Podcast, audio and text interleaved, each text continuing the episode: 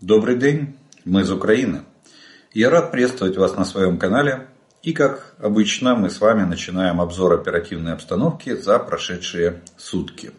А сегодня у нас на календаре 29 января. Сегодня тоже знаменательный для Украины день. Сегодня 106 лет с момента битвы под Крутами. Это когда первая попытка, наверное, вооруженная, а, защитить Украину самостійну і незалежну Україну від большевицкого нашествия. 29 января 1918 года армия Украинской Народной Республики выполнила свое боевое задание на поле под Крутами. Остановила рвавшихся в Киев расистских оккупантов, как повторяется история. Прошло 106 лет, и сейчас наши воины снова дают бой расистским захватчикам по всей линии фронта, и ежеминутно доказывать, что Украина была, есть и будет свободной и независимой. И, а мы начинаем с вами с ночи. Обстановку. А, ночь прошла не совсем спокойно. Враг э, атаковал нашу страну восьми ударными беспилотниками типа Шахет-136-131 из района Приморско-Ахтарск Российской Федерации – одной ракетой э, Искандер-М э, из района Воронежской области и э, тремя ракетами комплекса С-300 по территории Донбасса с временно оккупированной территории части Донецкой области. Силами и средствами воздушных сил во взаимодействии с ПВО сил обороны Украины уничтожены 8 все восемь вражеских беспилотников в пределах Николаевской, Днепропетровской, Хмельницкой и Ровенской областей. Э, к отражению воздушного нападения привлечены были зенитно-ракетные подразделения и мобильные огневые группы. К сожалению, к сожалению ракеты, ракеты достигли своей цели и сейчас ущерб от их попадания а, там, где они попали, а, этот ущерб уточняется. За прошедшие сутки на линии фронта оперативная обстановка. Э, произошло 74 боевых столкновения. Динамика более, держится примерно стабильно, то есть где-то 68-74 боевых столкновений, то, то есть интенсивность боевых действий она довольно высокая. Всего враг нанес 7 ракетных и 10 авиационных ударов совершил 86 обстрелов из реактивных систем залпового огня по позициям наших войск и населенным пунктам в э, непосредственной близости от линии фронта на всю глубину досягаемости своих огневых средств. В результате этих расистских террористических атак, к сожалению, есть погибшие и раненые среди гражданского населения. Разрушение и повреждения получили учебное заведение, жилые дома и другая гражданская инфраструктура. Авиационные удары российских оккупантов наносились в основном в Черниговской и Сумской областях. Сегодня, слава богу, география очень маленькое применение российской авиации. А вот под артиллерийский огонь российской артиллерии попало более 110 населенных пунктов. И это э, и здесь География Черниговская, Сумская, Харьковская, Луганская, Донецкая, Запорожская, Днепропетровская, Херсонская и Николаевская области. А, далее рассмотрим с вами зоны ответственности. И первая у нас зона ответственности оперативно-стратегической группы войск «Север». Начинается она с Волынского-Полесского направления. Ну вот здесь надо отметить, ситуация здесь остается без существенных изменений, стабильна она и контролируема, но почему-то у нас стали появляться э, сообщения, очередной э, разгон истерии, что якобы белорусская армия стягивает войска к нашей границе. Никто никуда не стягивает.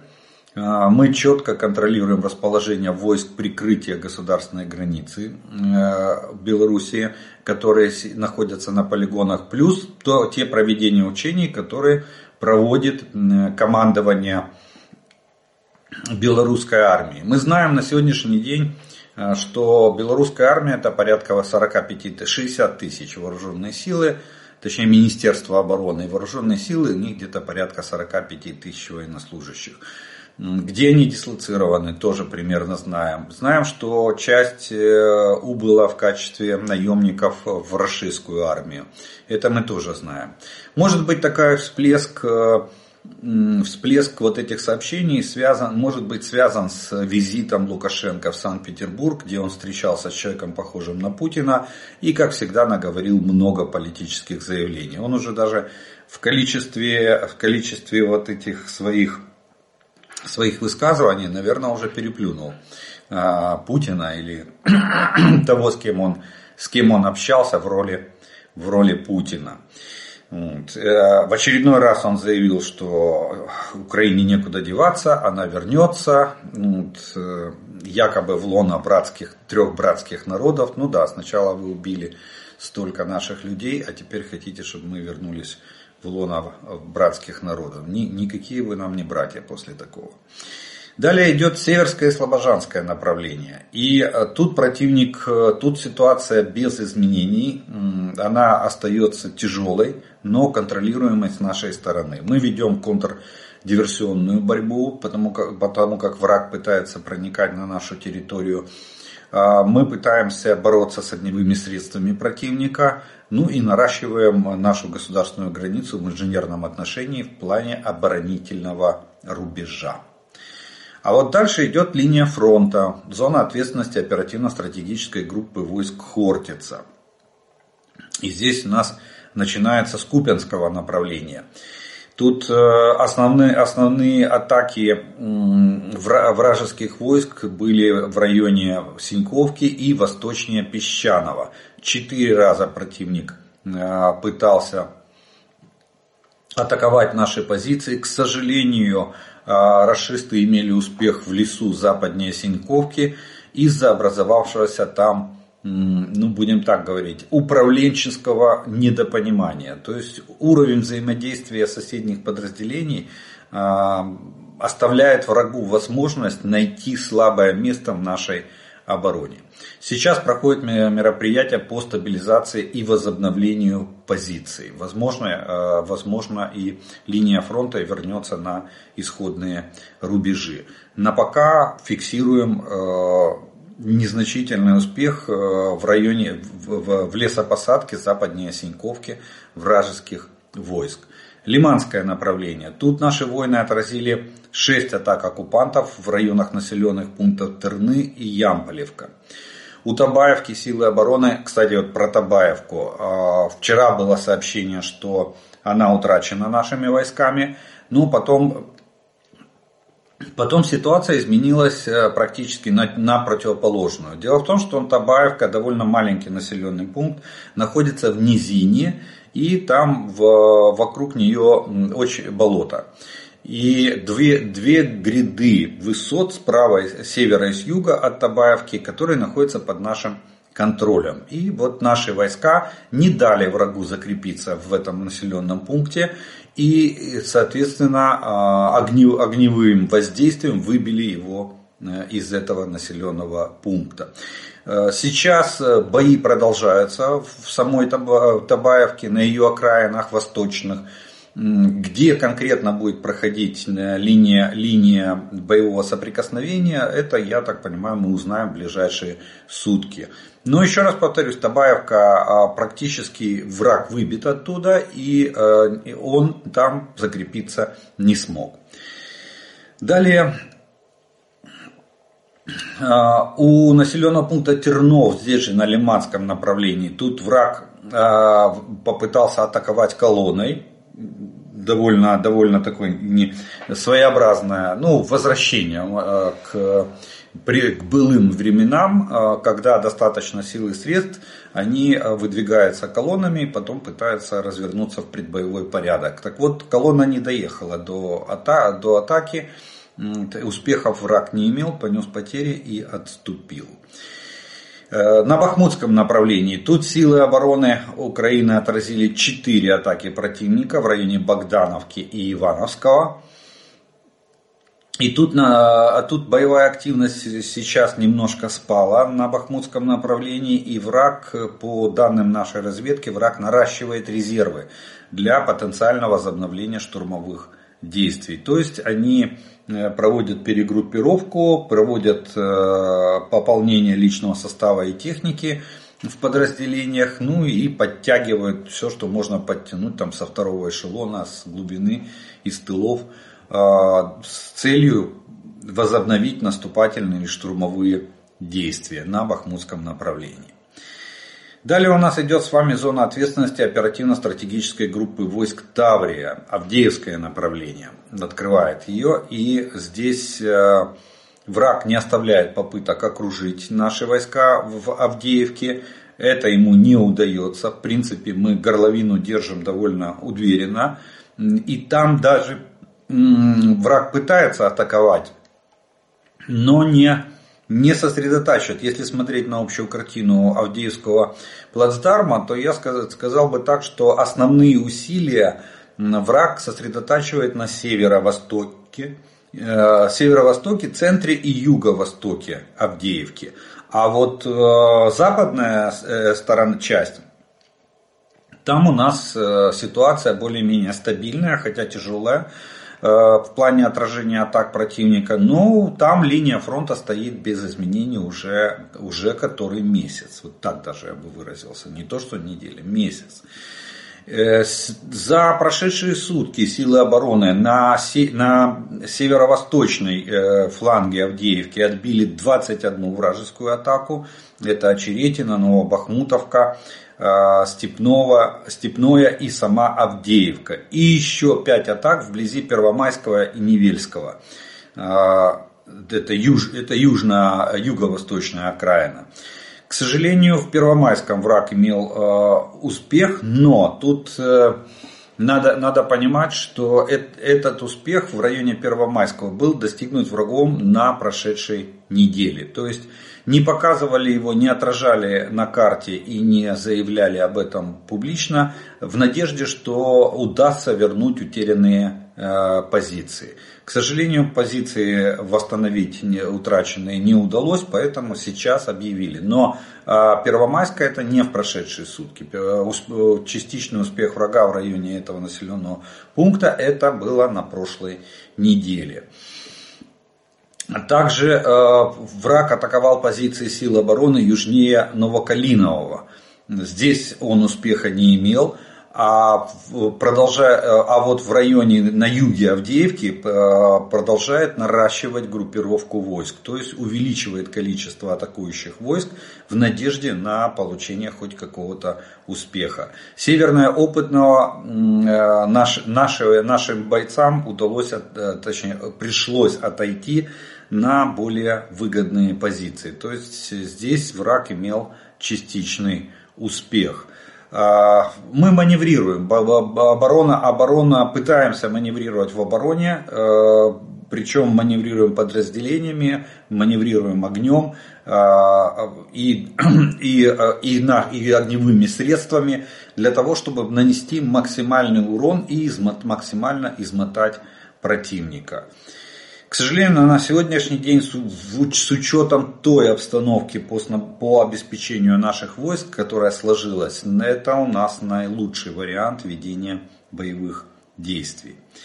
Далее идет Маринское направление. Здесь э, враг э, тоже проявляет очень большую активность, продолжает, э, наши войска продолжают сдерживать атаки в районе Георгиевки, Победы и Новомихайловки. 22 атаки было предпринято врагом на Маринском направлении за прошедшие сутки. В восточных окрестностях Георгиевки и в районе Венствола шахты Трудовской э, продолжаются там тяжелые бои. Севернее Новомихайловки, к сожалению, врагу удалось улучшить свое тактическое положение. Это, кстати, вот, э, ну, то, что, то, что мы говорили с вами неделю обсуждали, что они Новомихайловку они пройти не могут, они ищут обходные пути.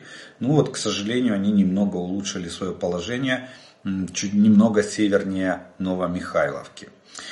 Далее у нас идет шахтерское направление. Здесь э, враг наступательных действий и штурмовых наших позиций не проводил. В основном были перестрелки и позиционные бои. А, и а, большой активности ни одна из сторон не проявляла. Запорожское направление. Тут была одна атака оккупантов в районе севернее Приютного Запорожской области, но больше активности не было. Тоже позиционные бои, перестрелки и обмен артиллерийскими ударами.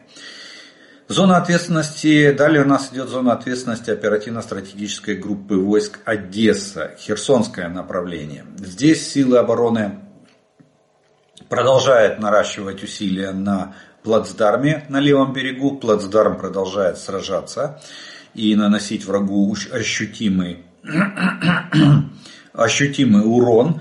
За прошедшие сутки зафиксировано 8 попыток штурма наших позиций. Ни одна из них не увенчалась успехом. А, все штурмы были отбиты, враг понес потери и отступил. А, в остальном здесь обстановка остается крайне тяжелой в том плане, что продолжаются обстрелы правого берега, населенных пунктов на правом берегу Днепра от э, Никополя до Херсона.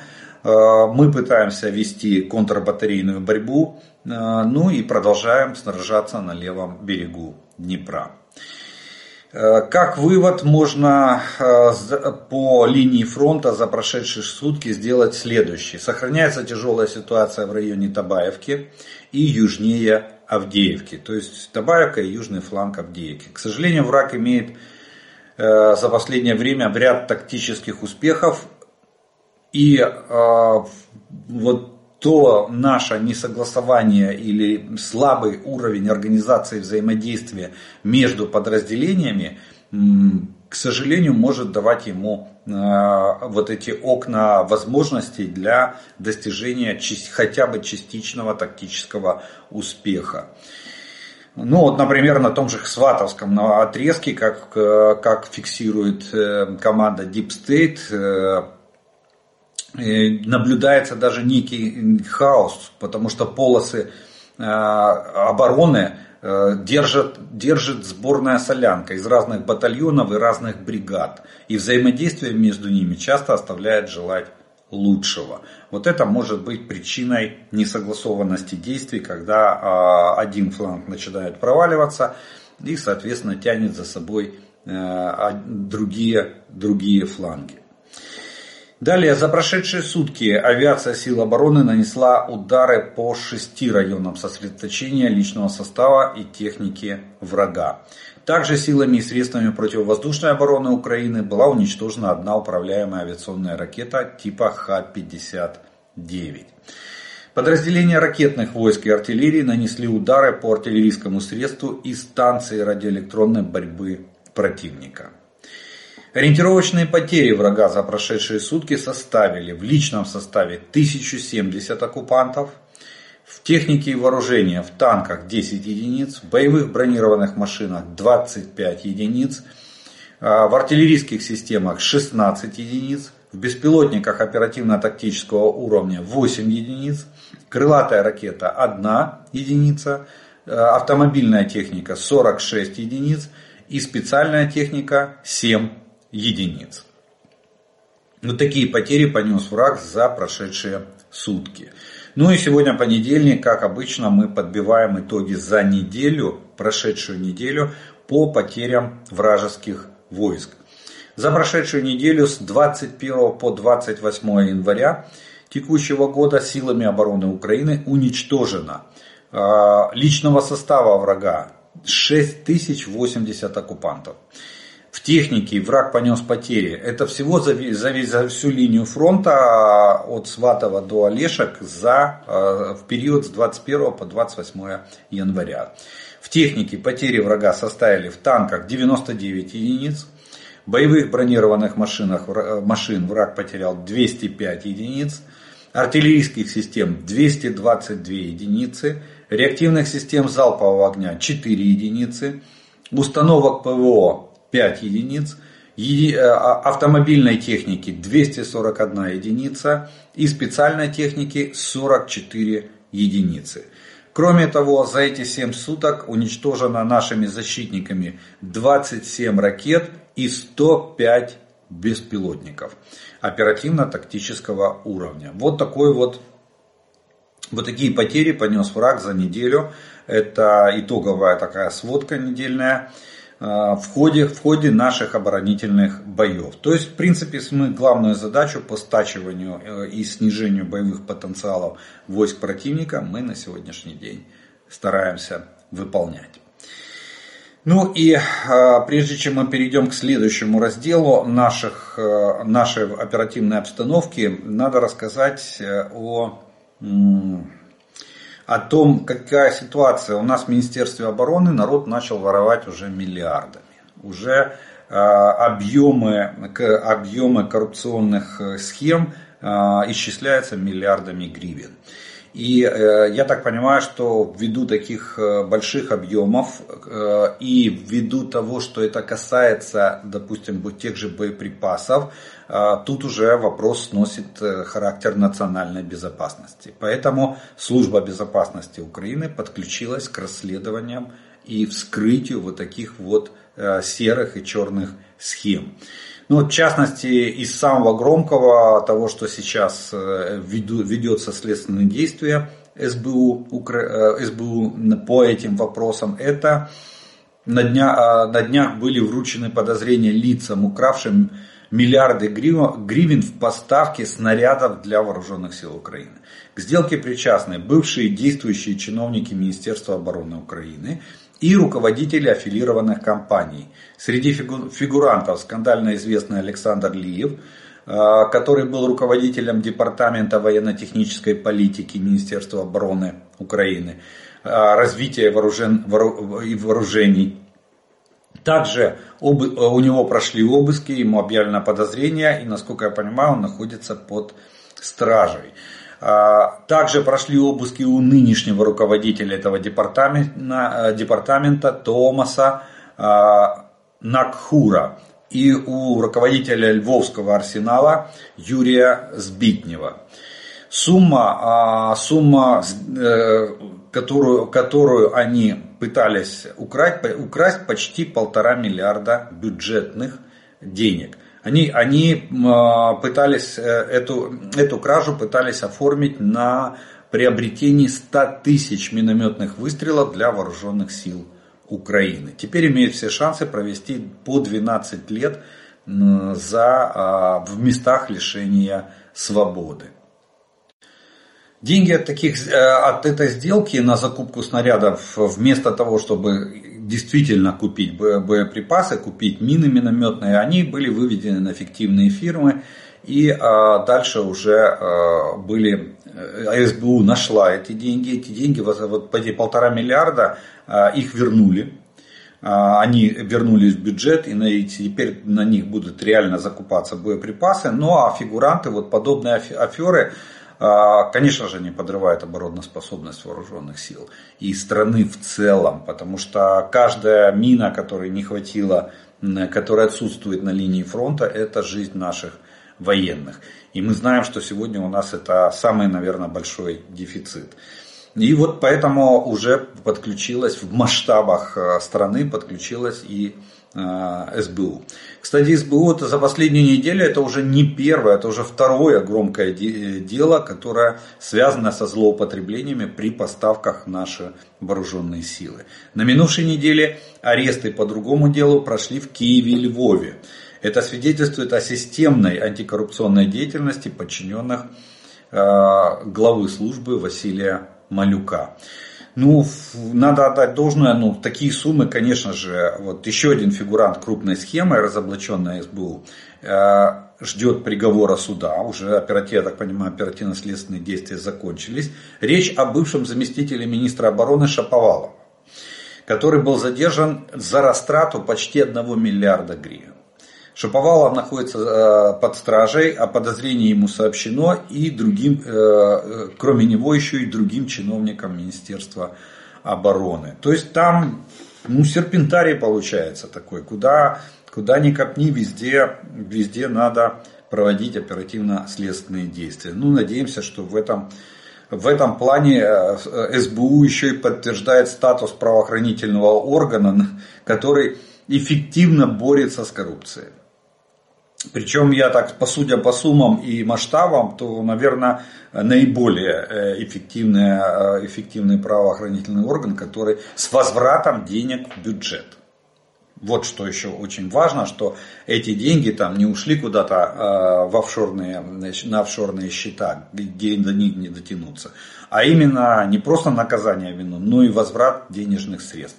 Так что, так что ну, пожелаем службе успехов на этом поприще и скажем огромное спасибо за то, что они это, за то, что они это делают. Вот. Ну а теперь можем сказать пару слов о военно-политической обстановке, которая происходит в Украине и вокруг нашей страны. И начнем мы с э, Европы, ближних пределов. Э, Франция будет э, премьер, премьер-министр Франции, сказал Себастьян Лекарню, Э, что Франция может, сможет передавать Украине 3155 миллиметровых снарядов ежемесячно.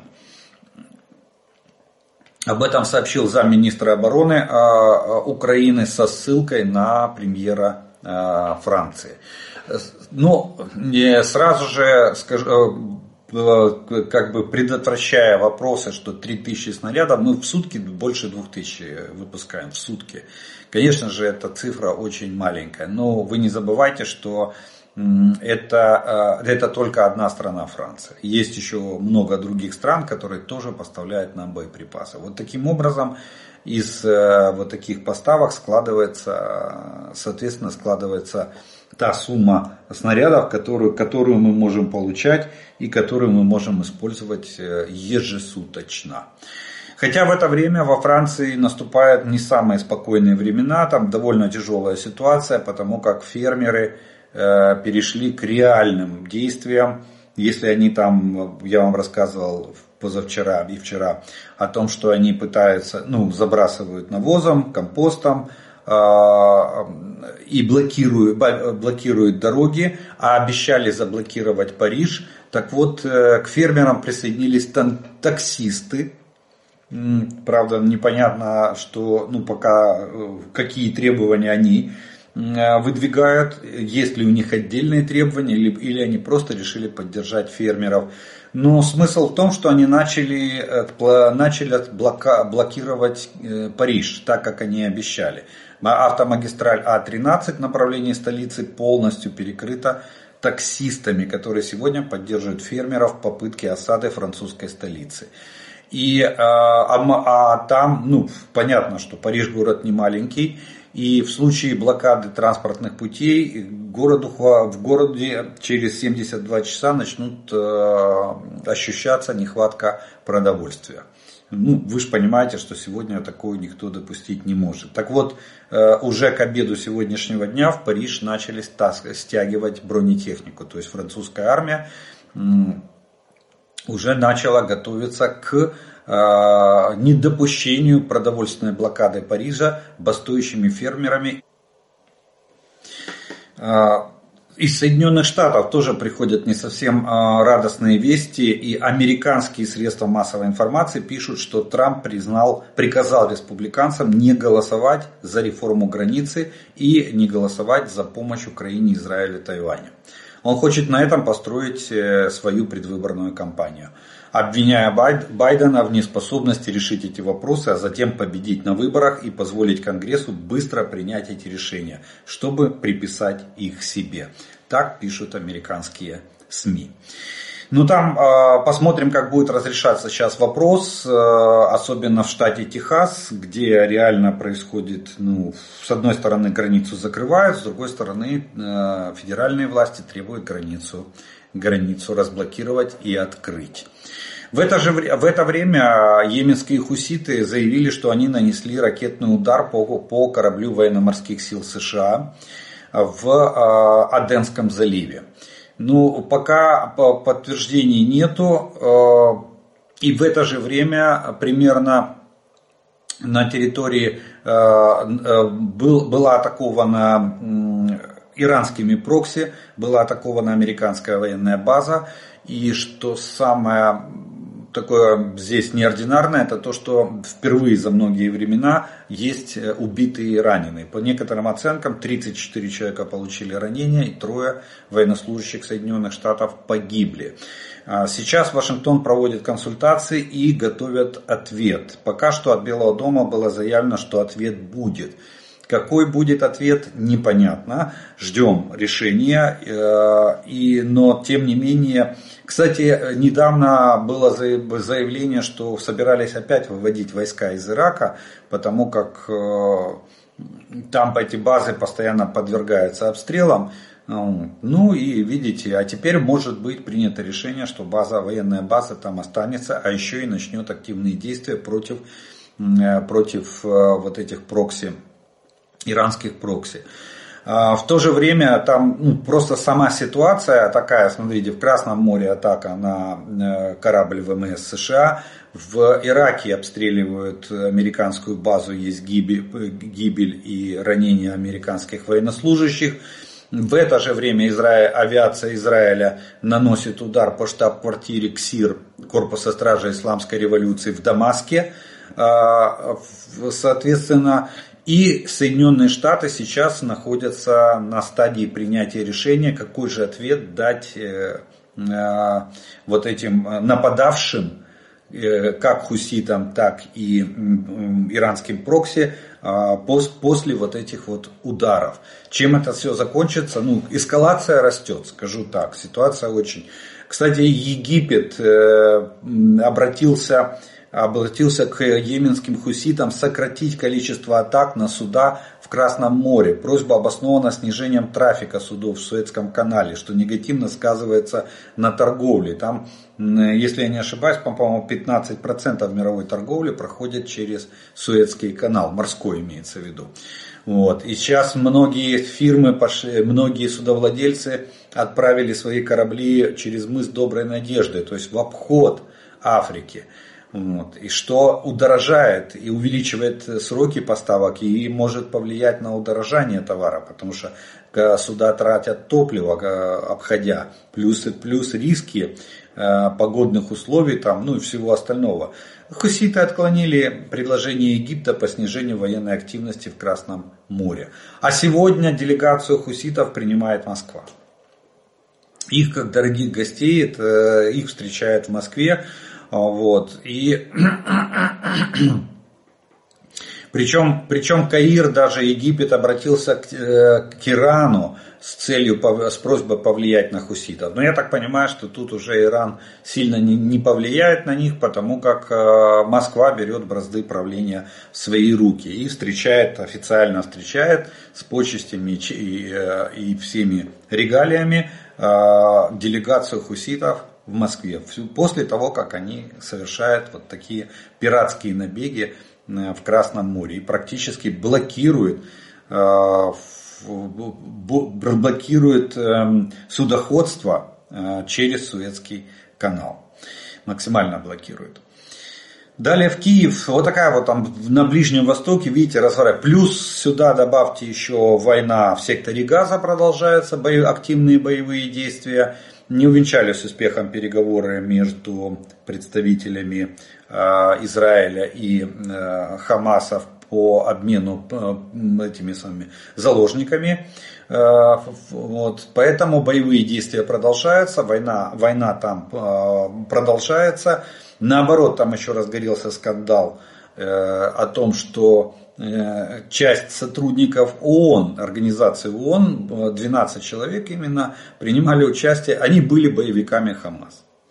Сейчас они попали в плен. Э, генеральный секретарь ООН, как всегда, просто, просто просит не, не прекращать финансировать эту организацию. Там, там, э, я так понимаю, она финансируется за счет разных стран. Эти, и большинство этих стран, там и европейские страны есть, они прекратили финансирование этой организации. Но, во всяком случае, до выяснения, э, как так получилось, что э, сотрудники организации ООН, имея свои мандаты, э, принимали участие, принимают участие в этой войне и 7 октября принимали участие вот в этой кровавой резне, которую Хамас устроил, устроил в Израиле. Вот. А э, генерального секретаря ООН волнует только выплаты. Он просит не прекращать финансирование этой организации, несмотря ни на какие обстоятельства. Вот так вот выглядит картина на Ближнем Востоке. Очень, ну, будем так говорить, эм, картина насыщенная. И где, и где это где выстрелит или где разгорится, не дай бог, на сегодняшний день сказать или спрогнозировать, по-моему, просто, просто невозможно. А в это время в Киев прибыли генеральные инспекторы от Министерства обороны и э, Госдепартамента, а также Агентство по международному развитию США. Об этом сообщила посол Соединенных Штатов в Украине. Они будут проверять э, вытрат, э, расходы тех денежных средств, которые передавали Соединенные Штаты и страны-партнеры в рамках, в рамках финансирования и поддержки Украины, как по экономике, так и по боевым действиям. То есть очередной аудит прибыл. Посмотрим, что эти. Предыдущий аудит не выявил. Было официальное заявление, что не выявлено никаких нарушений в, а, в, в расходовании тех средств, которые выделяли Соединенные Штаты. Посмотрим, что скажет этот аудит. Э, Венгрия поменяла свое э, решение и сегодня уже с утра есть заявление о том, что Венгрия не будет блокировать пакет помощи Украине на 50 миллиардов евро, который должен быть проголосован на 1 э, февраля на неочередном саммите Европейского Союза. Причем ну, видимо, Венгрия достала Европейский Союз очень сильно, потому что там довольно серьезные заявления прозвучали в адрес Венгрии, вплоть до того, что Еврокомиссия готова была э, начать са- вводить санкции против Венгрии, понижать курс форинта и, э, и э, прекращать и, а, и ухудшать инвест-климат, то есть, э, то есть отзывать э, инвестиции из экономики Венгрии. И вот, видите, я же говорил всегда, что найдет. Об этом пишет, э, про изменение позиции Венгрии написала Financial Times. Вот. Но а э, сама э, Венгрия сегодня утром заявила, что они не будут препятствовать принятию вот этого решения, голосования, точнее, за решение о выделении Украине помощи в объеме 50 миллиардов и сегодня происходит встреча э, на уровне министров иностранных дел э, в Закарпатье, в Ужгороде. Вот. Ну, видите, Венгрия пытается, а, пытается выкрутить нам руки до последнего. Они хотят восстановить непонятно каких правах э, права венгерского меньшинства в Закарпатской области. Чем они там ущемлены, трудно сказать. Вот. Но есть законы Украины, есть законодательство Украины, и в рамках которого живут и работают все граждане Украины, независимо от их, их национальности. Вот. Закон о региональных языках мы приняли. Тут как бы вопросов нет. Ну, Венгрия хочет тут чего-то чего особенного. Ну, они хотят э, провести политику э, того, что фактически сделать в Украине, в маленьком анклаве, сделать Венгрию. Вот что они хотят. При этом, как бы, ну, у нас тоже есть рычаги влияния на ту же Венгрию. Я надеюсь, что договорятся, чтобы Венгрия, это вмешательство во внутренние дела Украины. Поэтому Поэтому я думаю, что найдутся аргументы и за, и против. Но подождем, что нам скажет пан Кулеба и что э, будет ли вообще совместная пресс-конференция, договорятся они до чего-то или нет, и что нам скажет э, Кулеба после этой встречи. А, НАТО готовится к ракетным ударам, The Times пишет, э, со стороны Российской Федерации по всей территории Европы. Лидеры стран Североатлантического Союза убеждены, что у них очень мало времени и надеются согласовать введение системы военного Шенгена, которая позволит военным конвоям свободно передвигаться по территории стран НАТО. Это, этот вопрос поднимался еще год назад, и я так понимаю, что сейчас они уже пришли к тому, что это надо вводить, что военные конвои могут спокойно перемещаться. Это для маневра силами и средствами. В, то, в первую очередь, конечно же, системами про ПВО и противоракетной обороны. Но у них еще, я напомню, что НАТО э, успела создать, не знаю в полном ли объеме они ее запустили или нет, по-моему она работает у них уже в полном объеме, система коллективной противоракетной обороны, э, стационарная, которую они поставили на восточных границах НАТО. Это страны Балтии, там Польша и Румыния. Там элементы ПРО были размещены. И на сегодняшний день, насколько я понимаю, они должны работать и успешно а, защищать воздушное пространство НАТО. Тем не менее, видите, каждое государство готово, а, собирается под, подготовиться к тому, что ракеты из РФ могут прилететь в любой момент. Э, далее, ну, остается у нас две таких э, новости из, э, из Запоребрика, как обычно. И тут, ну, одна, одна краше другой. Начнем, начнем с авиабомб. Опять 27 января произошел, произошел случай в районе, в районе хутора постников Карачанского района урони, уронили э, Мишку на пол. Ави, э, этот самый, российская авиация потеряла две авиабомбы ФАБ-250. Кстати, это, это говорит о том, что, скорее всего, техническое состояние этих самолетов. Э, вот этих подвесов, э, они цепляют бомбы, интенсивность очень высокая, и эти бомбы э, обрываются и падают. Так вот, в поселке Постников 27 января а, обнаружили авиабомбу ФАБ-250. Жители решили не эвакуировать. И бомбу обезвреживали уже на месте. А в этот же день, тоже 27 января, такую же авиабомбу ФАБ-250 обнаружили в селе Стрелецкое Белгородского района. Местные власти приняли решение об эвакуации 150 жителей, проживающих в радиусе 500 метров от места падения авиабомбы. То есть, помните, да, в Белгороде две уронили авиабомбы, одна взорвалась, вторая нет. Потом э, в Воронежской области, потом в Волгоградской области – а теперь вот э, Белгородской области и тоже две бомбы. Ну, тут вариантов очень мало. Либо летчик сбросил, чтобы не, не принимать участие в бомбардировках и быстро вернулся на аэродром. Либо, а, либо действительно техническое состояние авиации уже таково, что бомбы просто отваливаются. В ходе полета она может отвалиться в непредсказуемом месте. Это вот кабы. А они тут не пишут почему-то, но это бомбы с вот этим комплектом э, крылышек, они сложены, пока она висит на подвесе. А, бомба висит вверх ногами, крылышки снизу. Потом она, когда ее сбрасывает, она переворачивается, крылышки раскрываются и она начинает планирование. А, керованные авиабомбы. Вот таких вот две бомбы опять потерял. То есть, ну, уже бомбят, реально бомбят э, своих.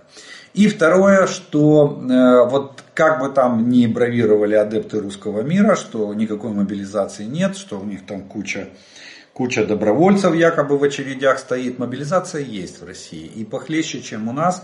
А почему? Потому что фронт требует э, пушечное мясо все больше и больше. А объявить официально волну а Кремль боится, дабы не испортить э, впечатление от выборов – очень, любит, э, очень любят в Кремле играть в демократию, показывать, что тут я реально, уже бы просто назначили там царя, да и, и успокоились бы. Нет, они вот имитируют выборы, из-за этого э, военкоматы вынуждены э, увеличивать, э, им увеличивает план Генштаб на мобилизацию, они, они начинают э, э, загребать больше граждан, официально объявить э, волну мобилизации. Ну, мы ожидаем, предполагаем, точнее, правильнее так, мы предполагаем, что после 17 марта может быть объявлена, официально объявлена новая волна мобилизации, там тысяч на 300, может даже на 500. А, и разные есть версии от разных разведок мира.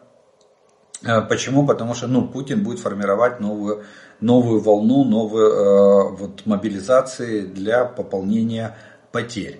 Так вот, э, Так народ добровольно стоит в, в очередях, вот это к адептам русского мира относится, что начали сжечь военкоматы. Помните 22 год? Первая волна мобилизации, горели военкоматы по всей, по всей, э, по всей России. Э, России. Вот. Э, а и сейчас ситуация та же самая. За 6 последних месяцев количество поджогов военкоматов удвоилось.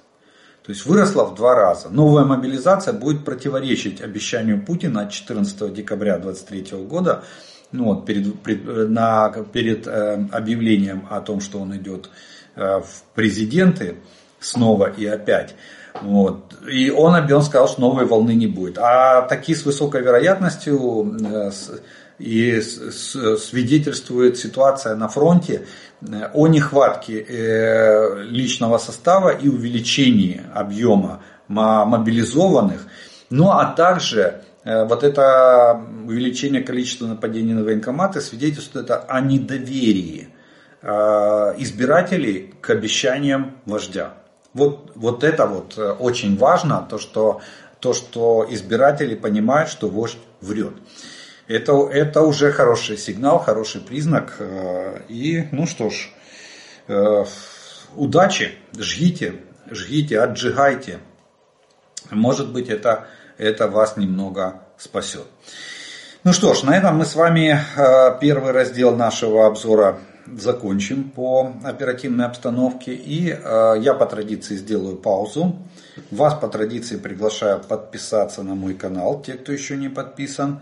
А, те, кто смотрит это видео, прошу поставьте, пожалуйста, ему лайк. Тогда его смогут увидеть как можно больше людей. И через некоторое время мы с вами продолжим.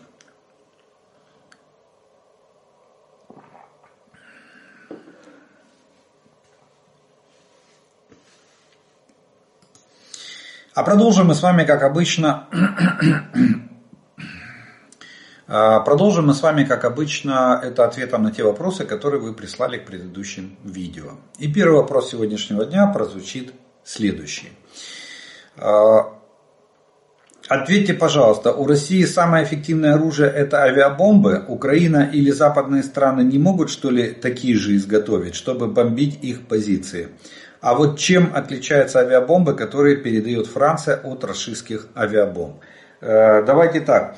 Это не то, что самое эффективное оружие. Это а, они нашли, к сожалению, величайшему сожалению, российское командование военное нашло дешевый, как дешево и сердито, дешевый простой способ а, возмещения нехватки артиллерии для огневого поражения наших войск.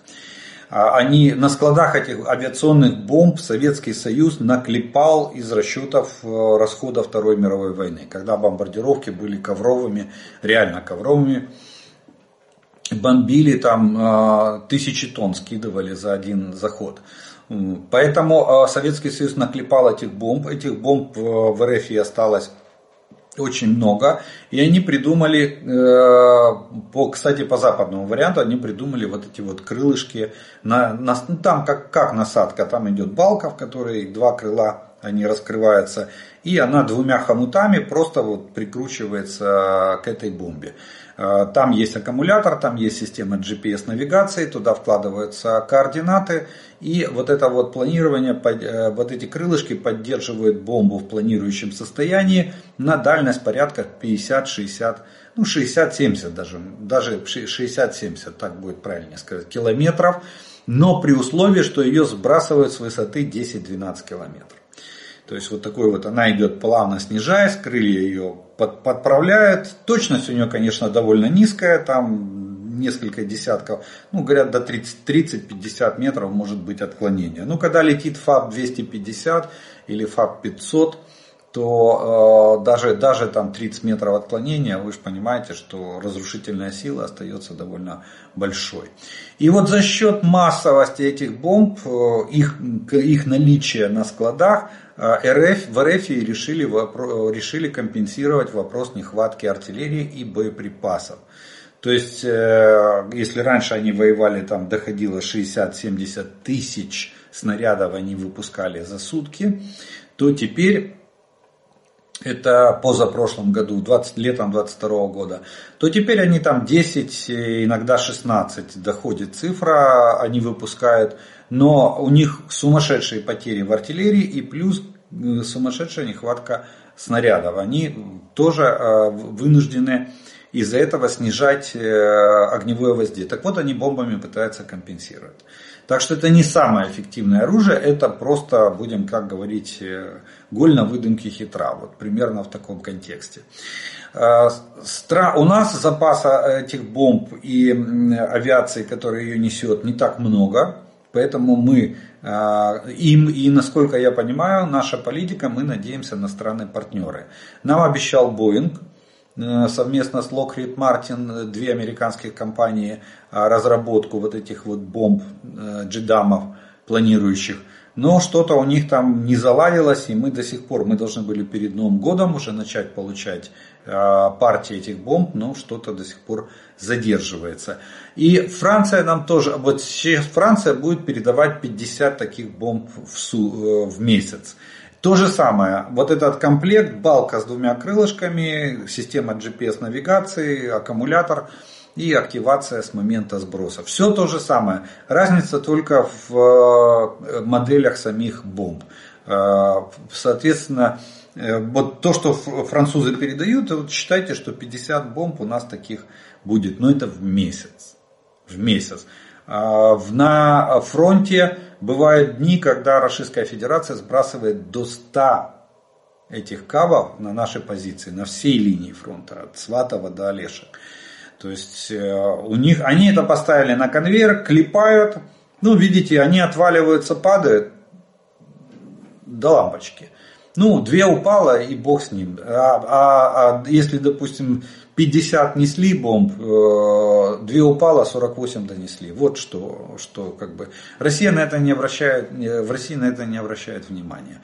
Что там две бомбы упали, взорвались, не взорвались, это, им все равно. К сожалению, они вот поставили на массовый конвейер.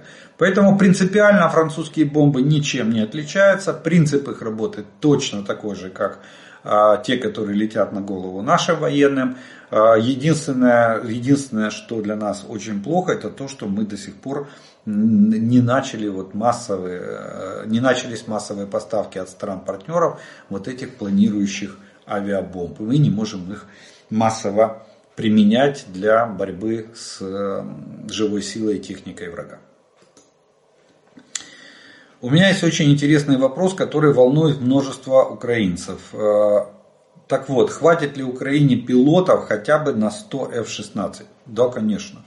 У нас количество пилотов, у нас, как э, говорилось ранее, на один самолет по несколько пилотов.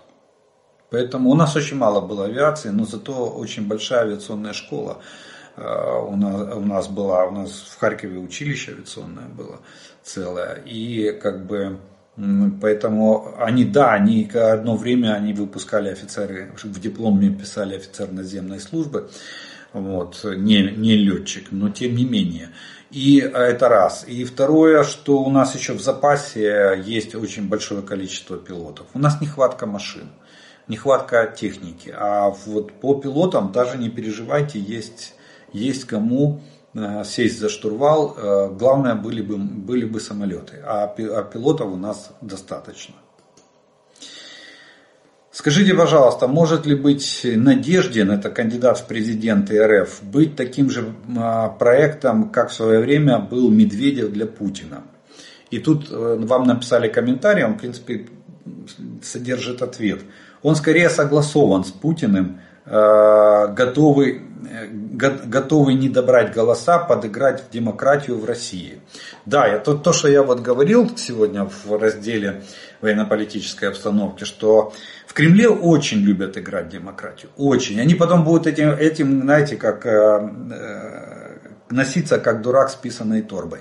Почему? Потому что и пытаться доказать всему миру, смотрите, у нас же типа демократические выборы, у нас же два кандидата. В свое время, э, в свое время такой, таким же карманным оппозиционером были, была и Собчак, она когда-то э, баллотировалась же президенты тоже. Это все такие карманные львы и Явлинский. На первых порах он там пытался что-то еще с партией Яблоко организовать, но потом его там задавили уже в формировании вертикали, жесткой вертикали путинской власти.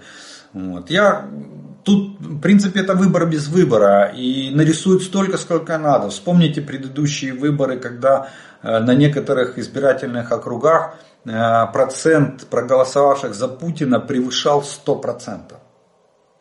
Как если сложить там эти э, проценты по голосам, то получалось больше 100. То есть, понимаете, да, это все, это все будет нарисовано. Но вот сам факт, потом сказать, смотрите же, были оппозиционные э, кандидаты, да, они не, не смогли, народ их не поддерживает, народ поддерживает вот, Путина. Поэтому и, проголос... и Путин победил, поэтому проголосовал. Так что это игрище в демократию, исключительно для, э, ну, для внутреннего потребления электорату показать, что есть демократия в стране, а Западу показать, что это э, выбор народа, что это не просто вот там в Кремле э, сошлись, договорились, назначили и, и пошли. Конечно же, согласованные кандидаты.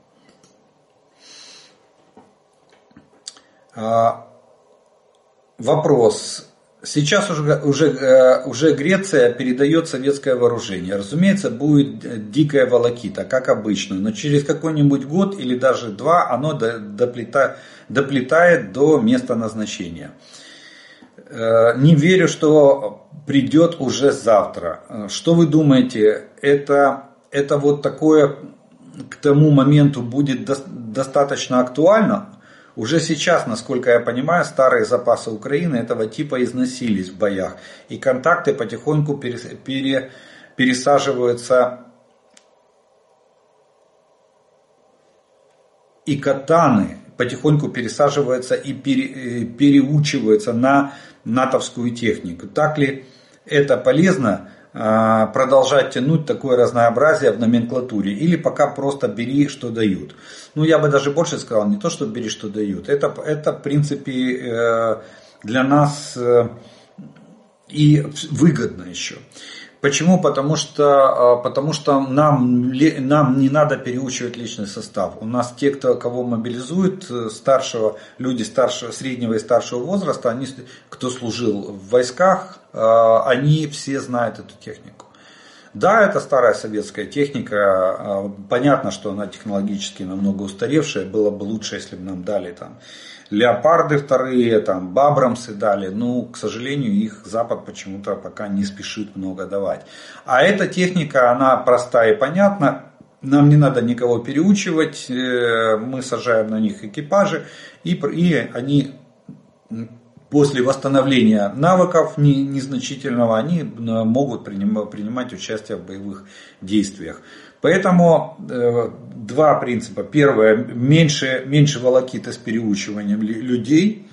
Это раз. И второе, э, тут дареному коню зубы не смотрят. Что дают, надо брать. Потому как э, не сильно и раскошеливаются наши партнеры в плане обеспечения нашей, нашей армии. Ну вот сейчас вот, допустим, по леопардам вторым вышла статья одного из изданий, Э, западных, что у нас около 100 леопардов, 26 они считают, что э, уничтожены из 100 поставленных.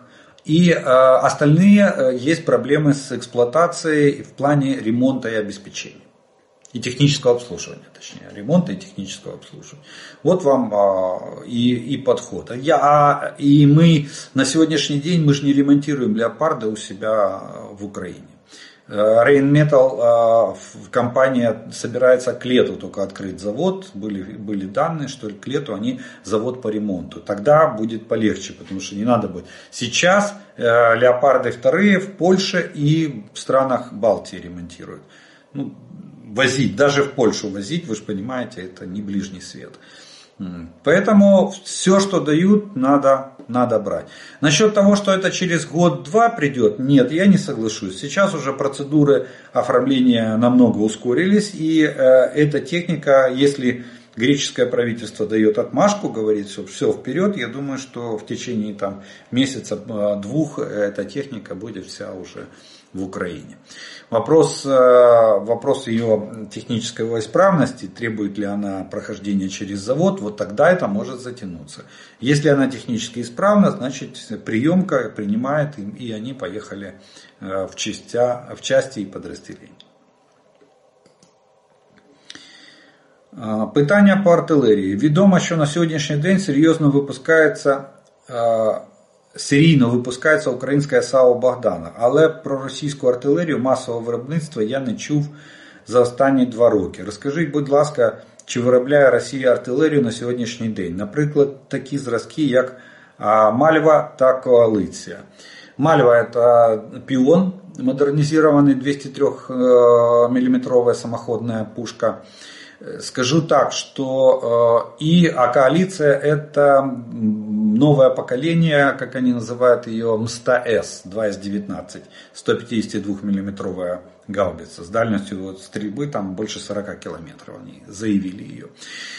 Э, скажу так, что э, Мальва сегодня не производится вообще, это, модерниза... это модернизация. Они собирают пионы, они снимают около 80 систем 2С7 а, пион, они сняли с хранения и только путем технического ремонта э, и восстановления, э, и восстановления технической исправности они их поставили в строй. Все, там никакой модернизации особой нет. Коалицию они объявили о том, три месяца назад было сообщение о том, что коалицию якобы запустили в серию. Ну, по оценкам э, западных экспертов, э, ну, 20 систем они смогут сделать в год. Не более того, новых. А, и то это при условии, если они найдут все комплектующие, потому что там вся электроника, она построена на западных компонентах. Это раз. Второе, для коалиции надо производить новые стволы. Здесь у них полная полная э, задница в плане того, что сегодняшнее производство стволов требует э, высокотехнологичного оборудования, западного производства. Там сейчас Китай начал поставлять, только сейчас Китай начал поставлять станки, э, высокоточные станки Российской Федерации для обработки металлов. Вполне возможно, что и среди них есть станки для производства, для проточки артиллерийских стволов, потому что это очень сложное высокотехнологичное изделие, артиллерийские стволы. Так обычным станком его не, а, не изготовишь. Поэтому производство новых систем, вооруж... артиллерийских систем, оно очень-очень проблематично сегодня в Российской Федерации. Если оно, оно и организовано, вот как они заявили там с коалицией, то это несколько десятков, так же как и танки. 30 танков они в год могут новых произвести. Но восстановление со складов идет полным ходом. И причем я так смотрю, что уже не брезгует ничем. Э, ну, и Д-48 они стали снимать 85 миллиметровые пушки. Э, это пушки на прямую наводку вот в укреп районах они там на линиях обороны их ставят. Э, и, и сейчас они уже добрались, Д1 попадалась, это 152 миллиметровая Э, гаубица с дальностью там 11 километров, 10 с хвостиком, до, э, да, до 11, Д-20. Д-20 они уже поснимали давно, вот, у них уже нехватка. И сейчас они добрались до пушки М46. Такая была в советское время 130 миллиметровая пушка, она пришла из флота, это корабельная пушка. Ну, вот, у нее дальность там около 20 километров, э, но она э, в советское время отказались из-за калибра. Э, и поставили ее на, ну как, Советский Союз ничего же не на металлом не резал, все поставили на хранение. Типа на черный день пригодится. К ней полно боеприпасов, сразу скажу. И они ее сейчас снимают с хранения и запускают в свои артиллерийские подразделения. В принципе, по дальности она даже превосходит 2С3 или Д-20, 152 миллиметровую пушку, э, точнее гаубицу. И, соответственно, э, как, как арт-система, она, в принципе, отвечает э, довольно, довольно точная, при правильно обученных расчетах. Но и она же становится в строй, у него калибр больше, чем 122, понятно, 130 миллиметров, то есть у нее по могуществу повыше и дальность на, на, на, на, несколько километров дальше, чем 122 миллиметровые системы. Даже некоторые, я привел пример 152 миллиметровые системы. Она буксируемая, эта пушка, то есть ей нужен тягач а, колесный или гусеничный, неважно. Так что вот с артиллерией у них так. В основном ВПК э, РФ э, гонят сегодня через свои цеха, гонят именно снятую с хранения артиллерийские системы. И э, ремонт осуществляется артиллерийских систем. Вот мы видим уже эшелоны с поврежденной техникой. Ремонт осуществляется за счет замены стволов а, это основной как бы элемент любой арт-системы, взятых со складов, не произведенных новых. Нет, на складах есть отдельно запас стволов, которые для арт-систем а, лежит на хранении на случай войны. Вот они это все сейчас вынимают. И это все сейчас ремонтируется и ставится в строй.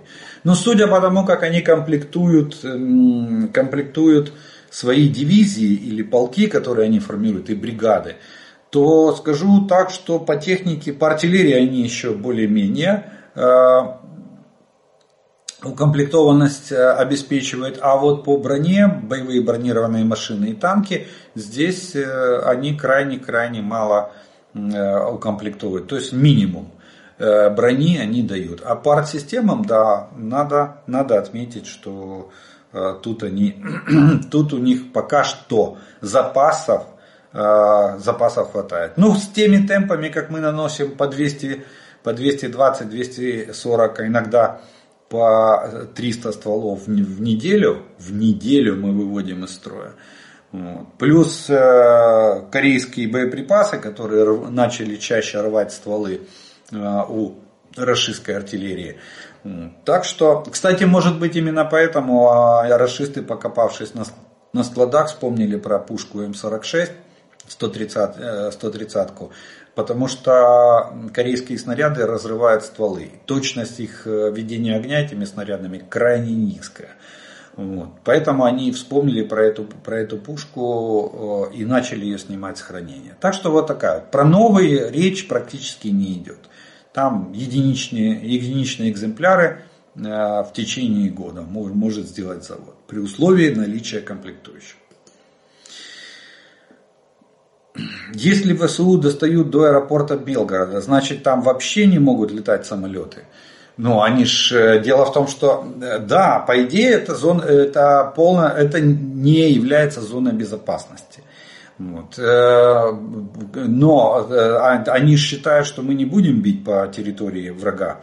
Поэтому, поэтому аэропорт функционирует в полном объеме, плюс они же там системы ПВО поставили которые в основном, ракеты которых в основном падают на, на головы самих жителей Белгорода, когда прикрывают его. Так что, с одной стороны, да, мы можем достать, но в основном беспилотниками, а, а с другой стороны, они все равно продолжают его эксплуатировать, и, а, несмотря ни на что. Так что тут э, вопрос безопасности полета. Ну, это, наверное, последнее, что в РФ будут, э, на что будут обращать внимание. Я имею в виду безопасность полетов. Если у них там такой же трэш творится с гражданскими бортами, кстати, буквально 27 по января два самолета опять не смогли подняться в воздух из-за технической неисправности, пассажирских. То есть они, они все равно идут, покупают билеты, никто не хочет даже Э, понять, что этот рейс может для него стать последним, потому что машины работают просто на износ. А, они, они украдены, на них наложены санкции, на них нельзя заказать запчасти. Они не получают вообще практически никакого техобслуживания и тем более не получают никакого ремонта из-за отсутствия запчастей. Но они летают. Точно так же и здесь. Да, достают, достают. Ну, теоретически достают. Мы ж не, не, не было еще ни разу Э, предъявлено, даже вот сейчас нас там обвиняют Российская Федерация пытается обвинить Украину в том, что якобы комплекс Патриот сбил. Там человек, похожий на Путина, даже это рассказывал, что это ж Патриот там сбивал. Так подождите, если Патриот сбивал, то покажите ракету. Где маршевый двигатель ракеты э, сбитой которая, это самое, а, а, которая сбила, сбила Ил-76. Головная часть ракеты, да, взрывается, если это ПАК-2 версия. Если ПАК-3, это вообще э, этот самый, как, как его американцы называют, летающее бревно, болванка, она тем более должна остаться целой. Покореженной, поломанной, но, цел, но в общем не растворившейся в воздухе и не сгоревшей в горниле пожара или взрыва. Вот. Но этого, этого ничего, ничего нету. Поэтому они летают, они надеются, что их никто не тронет. Ну, они же там, они же грозные, страшные для всех. Поэтому бесстрашие это их вторая натура. Вопрос э, по ракете С-300, которая запускается Земля-Земля. Она отличается от стандартной ракеты Земля-воздух. Земля-воздух подрывается рядом с целью и облако шрапнели поражает цель, если я все правильно понял. А Земля-Земля по идее должна работать по-другому. А, расскажите поподробнее. И еще интересует, какая масса боевой части у этой ракеты. Масса боевой части у этой ракеты колеблется в зависимости от модификации где-то от 130 э, до 150 килограмм. Ну, в принципе, это довольно мощный заряд, большой. Смотрите, ракета, э, есть, есть два варианта ракет С-300, которые вот могут э, применяться по наземным целям. Это, можно вообще ничего не делать в этой ракете, есть установка «Земля» когда э, переключаются настройки ракеты, в них э, ставится установка Земля, и тогда ракета летит по наземной цели. Точность ее очень низкая, при этом, если она не переделанная, ракету, ракете надо под цель надо подсвечивать радиолокационной станции. Вот. Это проблематично, потому что станция должна светить, ее могут, э, ее, конечно же, вычислят и могут поразить. И вариант второй э, вот этих ракет С-300, это когда э, дополнительно в эту ракету устанавливается блок модуля GPS навигации. Ну, ГЛОНАССовской навигации, скажем, спутниковой навигации, скажем так. Э, и благодаря этому модулю ракета управляется в полете, э, в нее закладываются координаты, она корректируется относительно координат. Дальность ее полета тоже составляет где-то порядка 100-120 километров в этих пределах ракета С-400 летит до 200 километров в таком варианте. Ну и отклонение там составляет тоже 10, э, 10 э, и даже более метров. Но при этом и она взрывается как фугасный снаряд. То есть она врезается в землю и за счет ударного взрывателя она взрывается. То есть контактный взрыватель срабатывает в этом, в этом случае. Ну, за счет э, объема 130 килограмм плюс э, скорость ракеты, ракета может проломить несколько перекрытий или несколько стен и только и взорваться в середине здания, что мы с вами неоднократно наблюдали, когда а, они атаковали жилые кварталы, и вот э, было практически полное обрушение зданий, в которые попадала эта рашистская ракета. И, естественно, это вызывало огромное количество жертв. Мы помним, э, помним эти все трагедии. Вот. Так что вот так вот, а, вот по такому принципу она работает. Контактного взрывателя э, с добавлением модуля GPS навигации, который выводит ракету на те координаты, на которые она нацелена. Вот, э, кстати, вот то, что то, что в Харькове рвутся ракеты в жилых кварталах, это, это говорит о том, что эти координаты были введены в эту ракету. То есть они не, не промахнулись. И эта ракета не отклонилась никуда. Она летела именно в этот район. То есть она летела по координатам. Вот. Поэтому, поэтому мы относим эти обстрелы к террористическим актам и к военным преступлениям. И классифицируем их соответственно.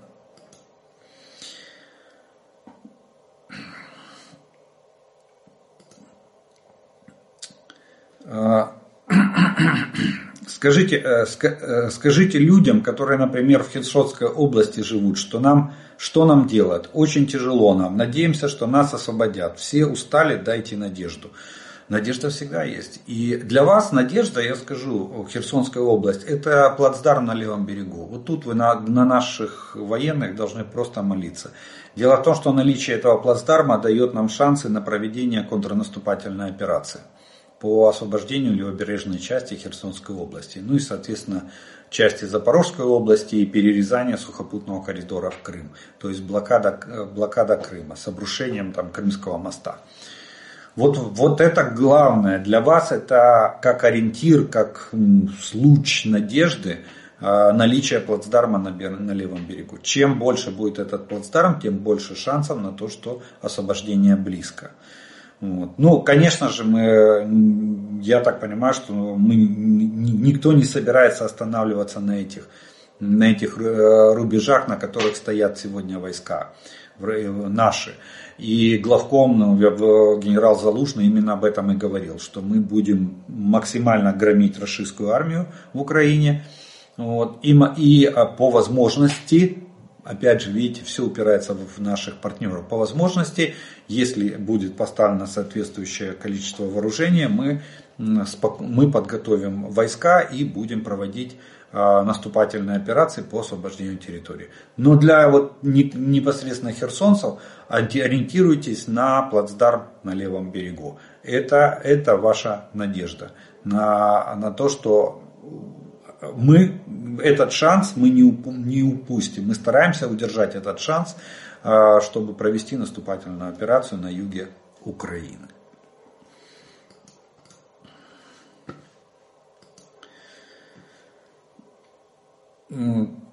Скажите, есть ли у наших воинов защита от химснарядов, например, э, противогаз или что-нибудь другое? Да, конечно, есть. Это входит в экипировку солдата. Вот когда а, солдат экипируется, естественно, противогаз а, как индивидуальное средство защиты, хим, химзащиты, он выдается в комплекте вместе с амбунированием. А, точнее, не с амбунированием, он выдается в воинской части. В, в это. И, кстати, даже противогазы всегда хранятся в спальных или казарменных помещениях непосредственно возле военнослужащих. И военнослужащий всегда должен носить противогаз с собой и иметь к нему свободный доступ.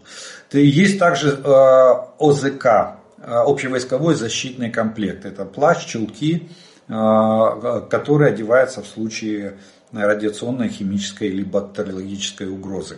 Но насчет АЗК не, не скажу, скажу, что его, его очень часто используют в качестве дождевиков, никак не промокаемых средств. Но противогазы должны быть у наших солдат всегда. Всегда и, и, и все время с собой. А, так что есть у них средства, должны быть средства защиты, вот так вот скажу. Их обеспечивает воинская часть а, этими средствами. Но вот носят ли они а, с собой и, и насколько он применяется, тут, к сожалению, таки, такой информации более подробной нету. Может быть, если напишите в комментариях, я это озвучу. А, носят ли наши бойцы на, с собой противогазы на, на, на, на переднем крае и используют ли их в случае применения химических а, веществ со стороны врага.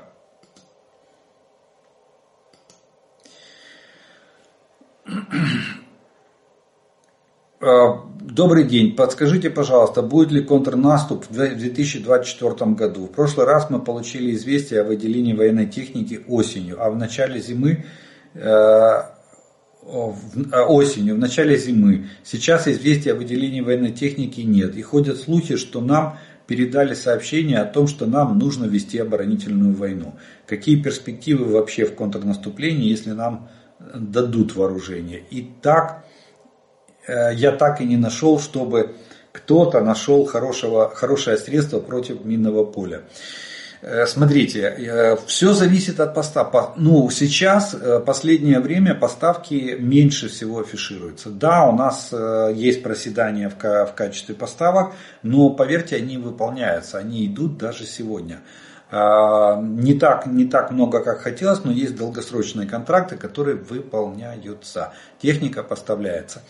И э, по возможности, как сказал наш главнокомандующий генерал Залужный, по возможности, э, когда будут поставляться достаточные объемы техники, мы будем их, ее накапливать, стараться и будем формировать, э, опять будем формировать гвардию наступления. Так что есть, если будет такая возможность, вот как сказал генерал, да, если будет такая возможность, конечно же мы будем проводить наступательные или контрнаступательные операции оперативно-тактического масштаба, оперативного или оперативно-стратегического. Все будет зависеть от количества вооружений. Но никто не будет отказываться от э, такой возможности, если она, э, она появится у наших, у наших войск. Э, в прошлом году мы просто наступили на те же самые наши грабли, нашей ментальности. Мы раскрутили, вот сами себя накрутили, что вот нам сейчас все дадут. Но партнеры не совсем все дали. И, и, а, а того, что дали, оказалось э, намного меньше, чем должно было быть. Потому как реалии жизни показали, что а, расисты тоже не сидели сложа руки, а закапывали землю, строили оборонительные рубежи. И, естественно, без отдельных видов вооружения, таких как авиация и ракетные войска, оказалась задача э, по освобождению территорий, задача практически невыполнимая. По снижению боевых потенциалов я считаю, что мы хорошо проехались по российской армии летом прошлого года. Тут я не считаю, что мы провалили какие-то вопросы, э, вопросы противостояния, борьбы с э, агрессором э, в Украине. Вот. Так что здесь, а сейчас ситуация будет зависеть исключительно от объемов поставок, которые нам предоставят наши страны-партнеры. Что касается средств против минных полей, то они есть, их просто, их просто крайне недостаточно. Даже тот же Змей Горыныч, он очень эффективно разминирует. Кстати, американский делает 100-метровую полос, э, дорожку шириной 8 метров. Это довольно, если, если э, таких несколько, и, и у них Змей Горыныч на прицепе возится, который можно цеплять даже за танками или за боевыми машинами пехоты, за бронетранспортерами. Так что тут нет, тут вы не правы. Есть средства разминирования, их просто мало. И авиация может проводить разминирование, и артиллерия может проводить разминирование. Но для артиллерии нужны боеприпасы, для авиации нам нужна сама авиация, которая будет, будет э, эти средства доносить. Поэтому на сегодняшний день, поверьте, средств разминирования существует очень и очень много. Эффективность их достаточно высокая. Но для того, чтобы это оценить, их надо иметь. У, них, у нас их крайне мало на сегодняшний день. Может быть сейчас ситуация исправится в связи с тем, что э, как бы мы уже хлебнули горького опыта летнего, летней кампании 23 года. Соответственно, наши партнеры э, поняли, в чем э, состоит, как бы, в чем недостаток э, поставок вооружений и, соответственно, сделают выводы и поставят нам все, что необходимо для дальнейших успешных для дальнейших успешных операций.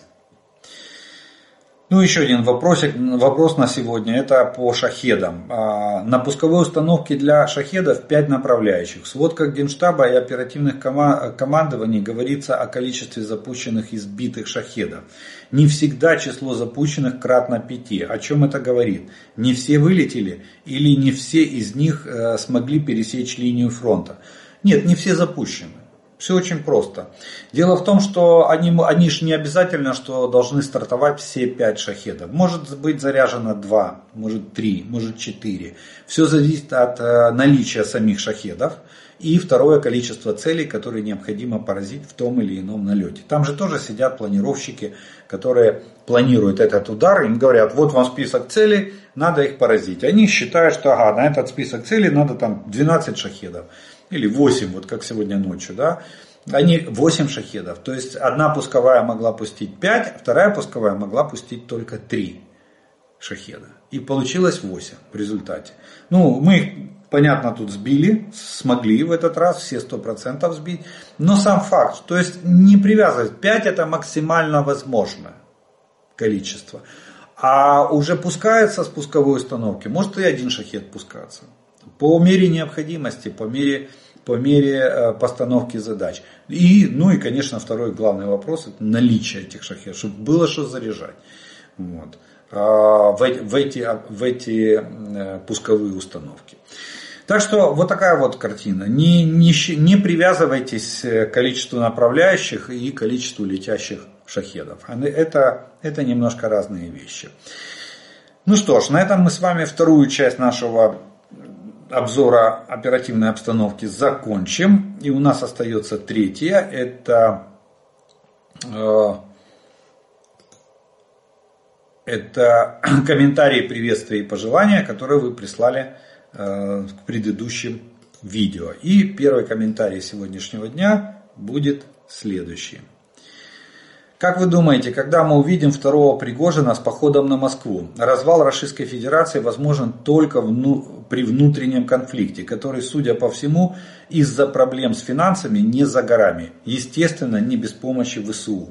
Да, кстати, ВСУ здесь сыграет решающую роль. Только я думаю, что мы вряд ли Пригожина увидим, и нам уже не нужен Пригожин. А второй Пригожин, который там поведет колонны войск на Москву. Нет, это уже потом будут ходить колонны войск, когда, когда у них начнется внутреннее противостояние. Наша задача сегодня запустить хотя бы а, одну колонну беженцев а, с приграничных областей вглубь Российской Федерации. Желательно это сделать до выборов. Как только начнется, начнется поход беженцев а, с приграничных областей от Украины, вглубь э, Российской Федерации, вот это, это будет даже, это будет бомба в десятки раз мощнее, чем колонна Пригожина, шедшая на Москву. Потому что царь не смог защитить своих подданных, своих холопов. Вот это, вот это будет просто разгромный удар по Кремлю, по всей идеологии, по всему СВО, там все, что они рассказывают на телевизоре, оно все просто полетит в тартарары. Наша задача обеспечить эту колонну беженцев из э, западных областей Российской Федерации. Как раз вот здесь ВСУ должны сыграть ключевую роль. А, как бы вы плохо не думали о Путине, на самом деле он еще хуже – Конечно, в России министры обороны это талантливейшие и образованнейшие полководцы. Сердюков, Шойгу, способные взять Киев, столицу маленькой Украины, за три дня. Но топчущиеся возле Авдеевки 10 лет. Да, кстати, в этом году 10 лет, э, как российские войска пытаются взять штурмом Авдеевку с 2014 года. Пам'ятаю свого тата, який завжди казав, як е, ненавидять комуняк. Дідусь пізними, пізніми вечорами слухав голос Америки. Я була маленькою і не зрозуміла, і не розуміла, чому так. Як як радів мій тата, коли у нас з'явилася наша гривня. Коли татові було 12 років, 47 рік, його з братами та батьками вивезли до Сибиру. Коли вони повернулися через 12 років. Е, добивались реабілітації. Тепер війна. Ми знов переживаємо скорботу і знову через тих же расистів. Желаем скорейшей победы Украине, Санкт-Петербург. Первый турецкий рабочий приехал в Германию 30 октября 1961 года. Из-за нехватки рабочих рук Германия отстроилась своими силами, в основном женщины и мужчины – с плена возвращались из СССР до 1956 года. С западной стороны раньше э, с западной стороны раньше. Да, американцы вложили деньги, был план Маршала, он вывел экономику, экономическое чудо было до 60-х годов. А чтобы дальше расти, не хватало рабочих рук. После войны много переехало с Италии рабочих. А вот к вопросу о рассуждениях некоторых о гигантских запасах оружия на складах вооруженных сил РФ. Первое. Я когда-то участвовал в мобилизационных учениях. Так вот, при открывании опломбированной техники обнаружилось, что двигатели разукомплектованы и ничего никуда не поехало. Комплект цифровой системы передачи данных просто пропал. Я думаю, из-за драгметаллов, которые были в составе оборудования. Виновных не нашли так как за несколько лет сменилось несколько отечественных, ответственных за хранение, а подписи приема передачи не сохранились. И это славные андроповские времена а, порядка и строгости. Второе. Многолетнее хранение техники требует ее ремонта при снятии из хранения. Только один из пяти танков Т-72, объект 187, подлежит восстановлению за 3 месяца, 100 дней. Остальные 4 уже не восстановить. Ну, это мы знаем, да, с чем столкнулась российская э, оборонка. Э, После развала Союза была допущена до власти советская номенклатура, а уже потом подоспели, подоспели те, которые дели, делили ресурсы в 90-х. Потом они стали политиками, депутатами разных уровней, прокурорами, судьями и создали ту систему, которая есть сейчас. И, к сожалению, еще нельзя сказать, что она побеждена. Борьба с ней только впереди. Пока нет института власти как структур, к этому только нужно прийти, когда сам механизм работает. И те люди, которые приходят или возглавляют их, не могли поменять их под себя. Мы только пытаемся это сделать. Тогда будет, э, тогда будет иметь место и верховенство права, и правовая система, и правовое поле. Техасе просто ужас количеством нелегальных мигрантов, то есть проникшими в страну незаконно. Губернатор штата воспользовался конституционным правом самого штата о защите своих территориальных границ от нелегалов. Количество преступлений возросло э, от этих нелегалов, которые содержатся на деньги налогоплательщиков. Республиканцы про, просто беспокоятся о безопасности своей страны. Никого, никогда такого наплыва нелегалов не было, как это при Бидоне.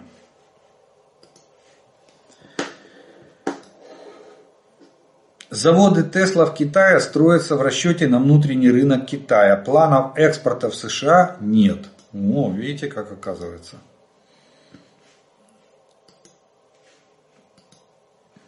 Олег, Алмаз Антей – это концерн военно-космической обороны РФ, сокращенно концерн ВКО Алмаз Антей, который вводит в ВП, входит в ВПК РФ.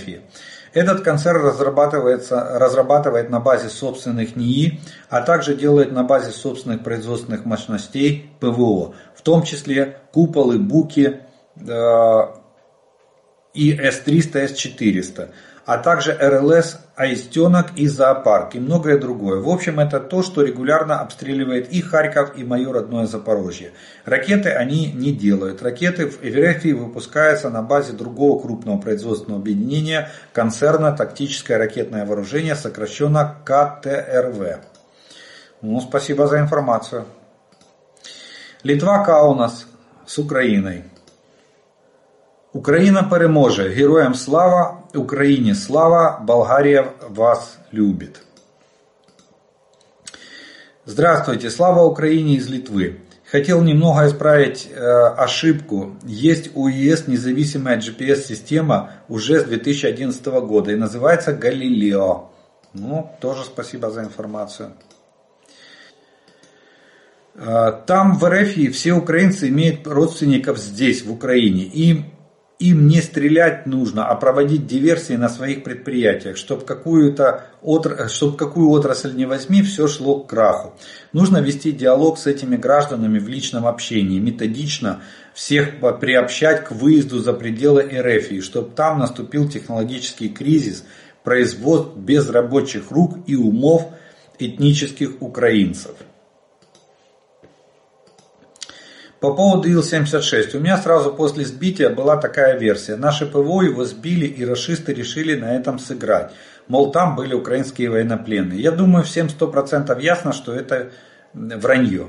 Но логика в другом. Недаром они выложили список из и запрашивали ДНК родных. На мой взгляд, они некоторых пленных убили и решили списать на эту катастрофу. А списки могут и поменять, ссылаясь, мол, ошиблись. Да, это, кстати, опасная тенденция со стороны РФ.